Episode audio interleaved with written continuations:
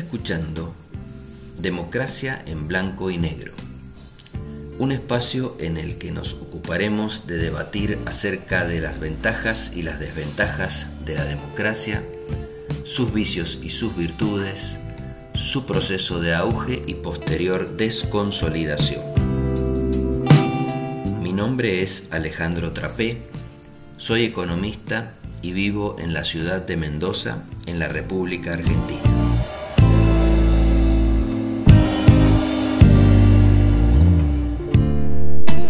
Nuestra entrega anterior estuvimos hablando acerca de las elecciones y las caracterizamos como una institución fundamental para la democracia, dado que cuando no hay elecciones aparentemente el pueblo no tiene forma de poder expresar sus decisiones y sus preferencias.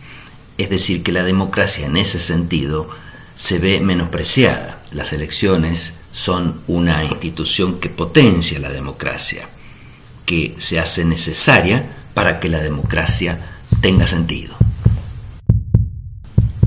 Sin embargo, también dijimos que a menudo las elecciones no cumplen con su función porque tienen varios elementos que las pervierten y entonces resulta ser que no llegan a transmitir la voluntad popular.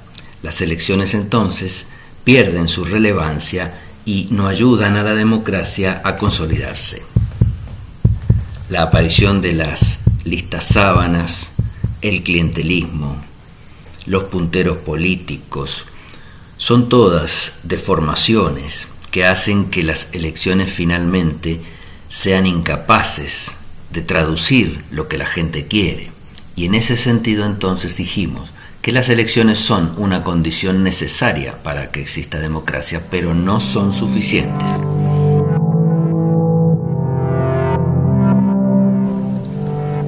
Para precisar un poco más esta idea, sería bueno volver al concepto de democracia. En nuestras primeras entregas dijimos que democracia es, según la definición tradicional, el gobierno del pueblo. Sin embargo, esta definición todavía es insuficiente para darnos la idea de si las elecciones permiten o no una plena democracia. Un politólogo alemán estadounidense, Yasha Monk, ha escrito un libro muy interesante que se llama El pueblo contra la democracia y en él hace una definición de democracia un poco más precisa. Dice Monk que la democracia es un conjunto de instituciones electorales que traducen de la manera más efectiva posible las opiniones populares en políticas públicas concretas. Es decir, que la democracia, visto desde el punto de vista de este politólogo, serían aquellas instituciones que permiten que las opiniones de la gente se trasladen de la mejor manera, es decir, sin distorsiones y sin vicios, hasta las políticas públicas concretas que lleva adelante el gobierno. Expresado de esa forma, según Monk, en tanto este vehículo que transforma decisiones populares con políticas concretas funcione mal, o funcione lento, o no llegue a destino, o se desvíe en el camino, la democracia se va a ver debilitada. Entonces, concretamente, si las elecciones producen ese efecto distorsivo, no permiten que la opinión de la gente llegue a las políticas, entonces las elecciones no van a estar funcionando bien. Esto no quiere decir que haya que eliminar las elecciones, sino que Monk lo que indica es hay que mejorarlas, hay que hacer que el vehículo funcione mejor y llegue mejor a destino.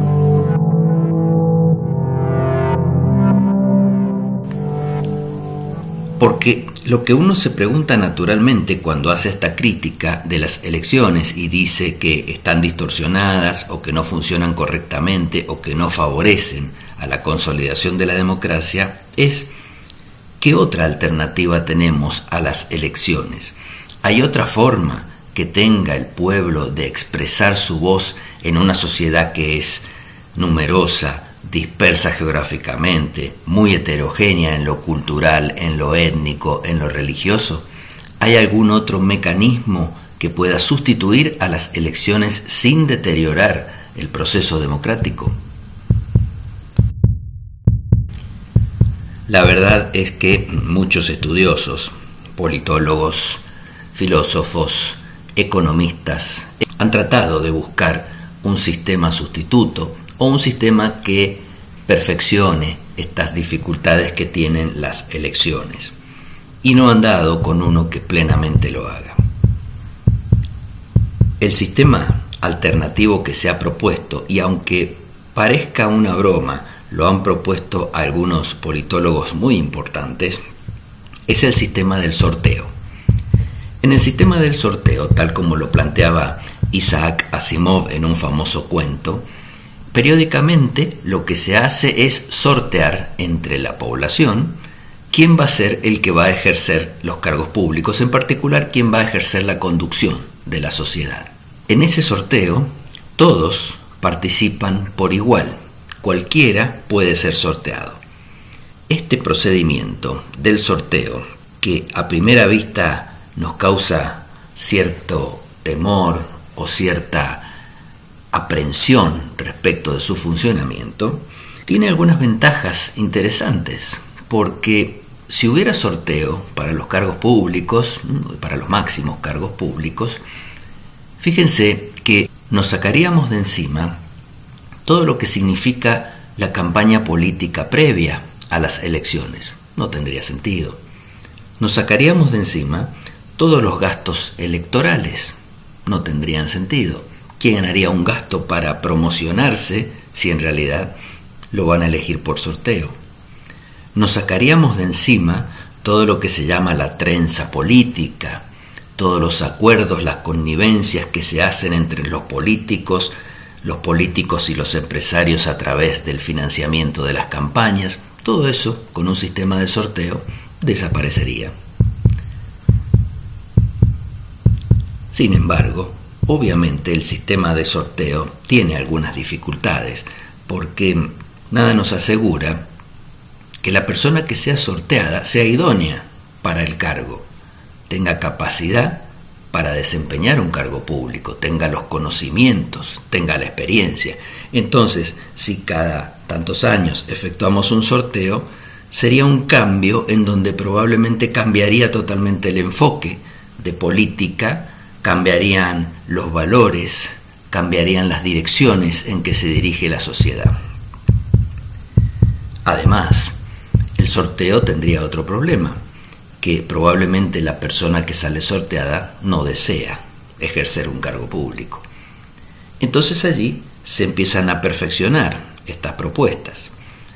Se propone que la gente se postule como candidato. Entonces una vez que tengamos a los candidatos postulados, sorteamos entre los postulantes. Esto nos reduce el riesgo de que la persona que llega al poder sea conocedor de los problemas de la sociedad, porque supuestamente si se ha postulado es porque lo conoce. Pero al tiempo que nos reduce el riesgo, nos aumenta la probabilidad de que aparezca nuevamente la trenza política, las campañas políticas, porque ya el sorteo será entre muchas menos personas.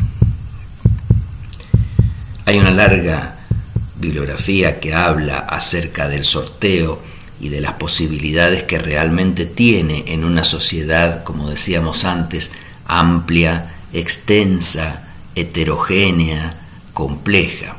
El sorteo probablemente sería bueno para un grupo de pocas personas, 5, 6, 10 personas, en donde todos tuvieran la capacidad de guiar o de conducir a esa comunidad o pequeña comunidad hacia sus objetivos. Existen también otras alternativas al sorteo, pero que también tienen problemas. Podríamos decidir, por ejemplo, que a la sociedad la conduzcan las personas de mayor edad, porque pensamos que son las que tienen más experiencia, las que tienen más criterio, las que han vivido más años compartiendo los problemas que tiene esa sociedad. Una especie de consejo de ancianos, consejo de sabios, como solemos ver que existían en algunas tribus. Otra alternativa sería que en vez de las personas mayores o más ancianas conduzcan a la sociedad las personas jóvenes, porque son las personas que tienen una perspectiva ayornada de los problemas. Es decir, son personas que conocen cómo está hoy la sociedad y hacia dónde va mañana la sociedad. Es decir, no están atados a prejuicios, tradiciones, costumbres, sino que están libres de manos para poder interpretar el futuro. También podemos pensar en la alternativa tecnocrática, es decir, aquella alternativa en donde se concursa por los cargos públicos de manera que quienes demuestran mayor idoneidad, mayores antecedentes, mayores conocimientos, son los que finalmente pasan a ejercer el poder. Y esos concursos se realizan periódicamente, es decir, no hay elecciones allí, pero sí hay una renovación a través de los concursos. Todas estas alternativas a las elecciones tienen el mismo problema. No nos garantizan, tal como lo decía Monk, que sea el pueblo quien esté opinando y esté llegando a las políticas públicas, porque no nos garantiza que el pueblo haya podido dar su punto de vista elegir a esos candidatos. Esos candidatos o candidatas se estarían eligiendo y estarían llegando al poder por otros criterios, un criterio de edad, un criterio de idoneidad, que si bien son muy válidos para una persona que va a ejercer la conducción de una comunidad, no tienen mucho que ver con la elección que los miembros de la comunidad harían. Probablemente no elegirían al más anciano o no elegirían a la persona más joven o a la que aparentemente tiene mayores conocimientos. Probablemente preferirían a una persona que tuviera mayor sensibilidad social, mayor cercanía con la gente, mayor llegada a las personas con sus propuestas. Es decir, que estaríamos frente a sistemas tal vez tan imperfectos como las elecciones o más aún. Llegado a este punto, deberíamos detenernos a reflexionar. Si las elecciones tienen problemas y a menudo no traducen la voluntad de la gente porque los candidatos que llegan lo hacen a través de vías diferentes a la opinión de las personas. Pero cuando vamos a analizar alternativas al proceso eleccionario buscando una, no encontramos. Analizamos sorteos, analizamos edades, analizamos idoneidad técnica.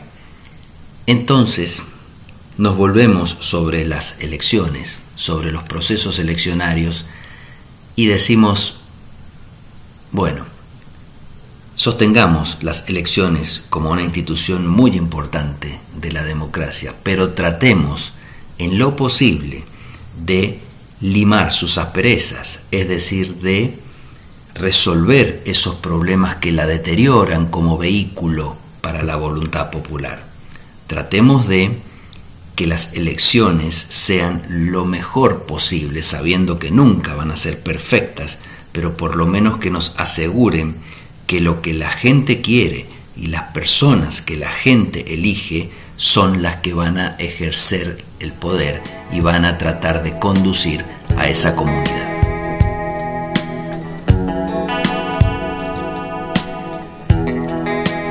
El mensaje entonces de esta entrega es relativamente simple. Elecciones sí, pero elecciones protegidas con una serie de instituciones adicionales o circundantes que no hagan que el voto, como decía Gargarella, cargue con toda la responsabilidad de transmitir lo que la gente quiere. No permitan que el voto sea el único sostén del proceso democrático, porque siendo así, es claramente insuficiente. Las personas votando solamente una vez cada dos años difícilmente pueden conseguir que los políticos le hagan caso o respeten su voluntad, porque en ese proceso y en esos periodos intermedios es muy probable que los representantes, como dijimos en una entrega anterior, se divorcien de la voluntad popular, se independicen de sus deseos y comiencen a ser funcionales a los deseos de algunos grupos de la sociedad. ¿Cómo podríamos rodear al voto de mecanismos de protección para que no se quede solo para sostener a la democracia. El primer mecanismo sería eliminar las conocidas listas sábanas, en donde conocemos al primero o a la primera, al segundo, y luego vienen una cantidad de postulantes que no conocemos ni sabemos cómo piensan. Una segunda corrección que haría sería establecer mayores controles respecto de la actuación de los funcionarios que han sido elegidos. Por ejemplo, que estos funcionarios deban rendir cuenta de su actuación. Periódicamente o cuando terminan su mandato, tendrían que rendir cuenta de lo que han hecho, de lo que no han hecho y justificar por qué han cumplido o no han cumplido con lo que habían prometido cuando se promocionaban como candidatos. No es necesario que, para que rindan cuentas, lleguemos al final de su mandato porque probablemente van a haber pasado cuatro o seis años y ya va a ser tarde. Lo que podría ser sería una rendición anual, una rendición en la cual el diputado o la senadora lo que hagan sea emitir un informe que sea de público acceso en donde expresen esto es lo que prometí que iba a hacer esto es lo que he podido hacer, por ejemplo, las leyes que he podido votar o los proyectos que he podido presentar y por qué no hice lo que prometí o parte de lo que prometí, bueno, por esta y esta y esta razón. De manera que el votante ya sepa si se equivocó o no se equivocó con esa persona a la que eligió. Otra modificación asociada a la anterior sería que en caso de incumplimiento se pudiera quitar a la persona del lugar en la que se la había colocado mediante las elecciones. Simplemente darla de baja porque no cumplió con las expectativas que se habían puesto en él o en ella cuando se lo votó. Este es un mecanismo, por supuesto, que hay que manejarlo con mucho cuidado porque se puede prestar también para que por cualquier cosa o por cualquier desvío se saque a esa persona del lugar en donde está. Entonces tenemos que tener cuidado en el manejo de estos instrumentos porque estos tipos de controles a menudo pueden también volverse en contra de la democracia porque en definitiva las personas que son elegidas son eso mismo, personas y las personas que controlan también son personas.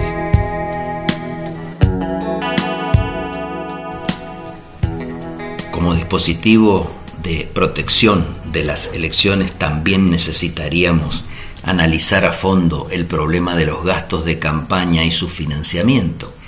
Normalmente, decíamos, las personas que ejercen el poder y que se vuelven a postular eh, tienen a su disposición los fondos públicos para hacer campaña. O también sabemos que existen financiamientos de grupos hacia los candidatos que luego generan situaciones de corrupción o situaciones en las cuales el candidato que llega al poder debe favores y entonces actúa en favor de esos grupos. Este problema del financiamiento, que es grave y es difícil de controlar, debería tener mecanismos que nos aseguren que el político que llega y que es elegido lo hace realmente por sus ideas y no porque haya podido poner más dinero para hacer una campaña más amplia y más convincente. Necesitaríamos también, por supuesto, conocer claramente las opiniones de cada uno de los postulantes respecto de los temas importantes antes de que se produzcan las elecciones. Para esto son muy útiles los debates, los debates públicos en donde estos candidatos expresen su posición respecto de temas que son importantes en particular para esa comunidad. Por supuesto que en estos debates es posible que los candidatos no expresen realmente lo que piensan y hablen, como se dice normalmente, para la tribuna, es decir, para que los escuchen y para convencer a los demás con argumentos que finalmente no son propios, sino que son inventados y luego no los van a respetar. Esto en realidad no podemos evitarlo, pero sí podemos, asociándolo con los anteriores mecanismos de control que habíamos mencionado, hacer una especie de contraposición entre lo que propuso y lo que hizo. Concluyendo entonces, es cierto que cuando pensamos en democracia pensamos en elecciones y es difícil concebir el funcionamiento de una democracia sin que hayan elecciones periódicas. Pero hay que tener muy en claro que también son un elemento que puede deteriorar fuertemente a la democracia si no funcionan bien. Una democracia con elecciones mal concebidas o que funcionan mal deja de ser una buena democracia porque termina siendo, como decíamos antes, un concurso de belleza entre feos o bien, peor, termina siendo la forma como el pueblo elige a su propia autocracia. Les agradezco mucho su atención y espero contar con ustedes la semana que viene en donde vamos a hablar de democracia y economía. La pregunta es, ¿les va mejor en términos económicos a los países democráticos o les va mejor a los que no lo son?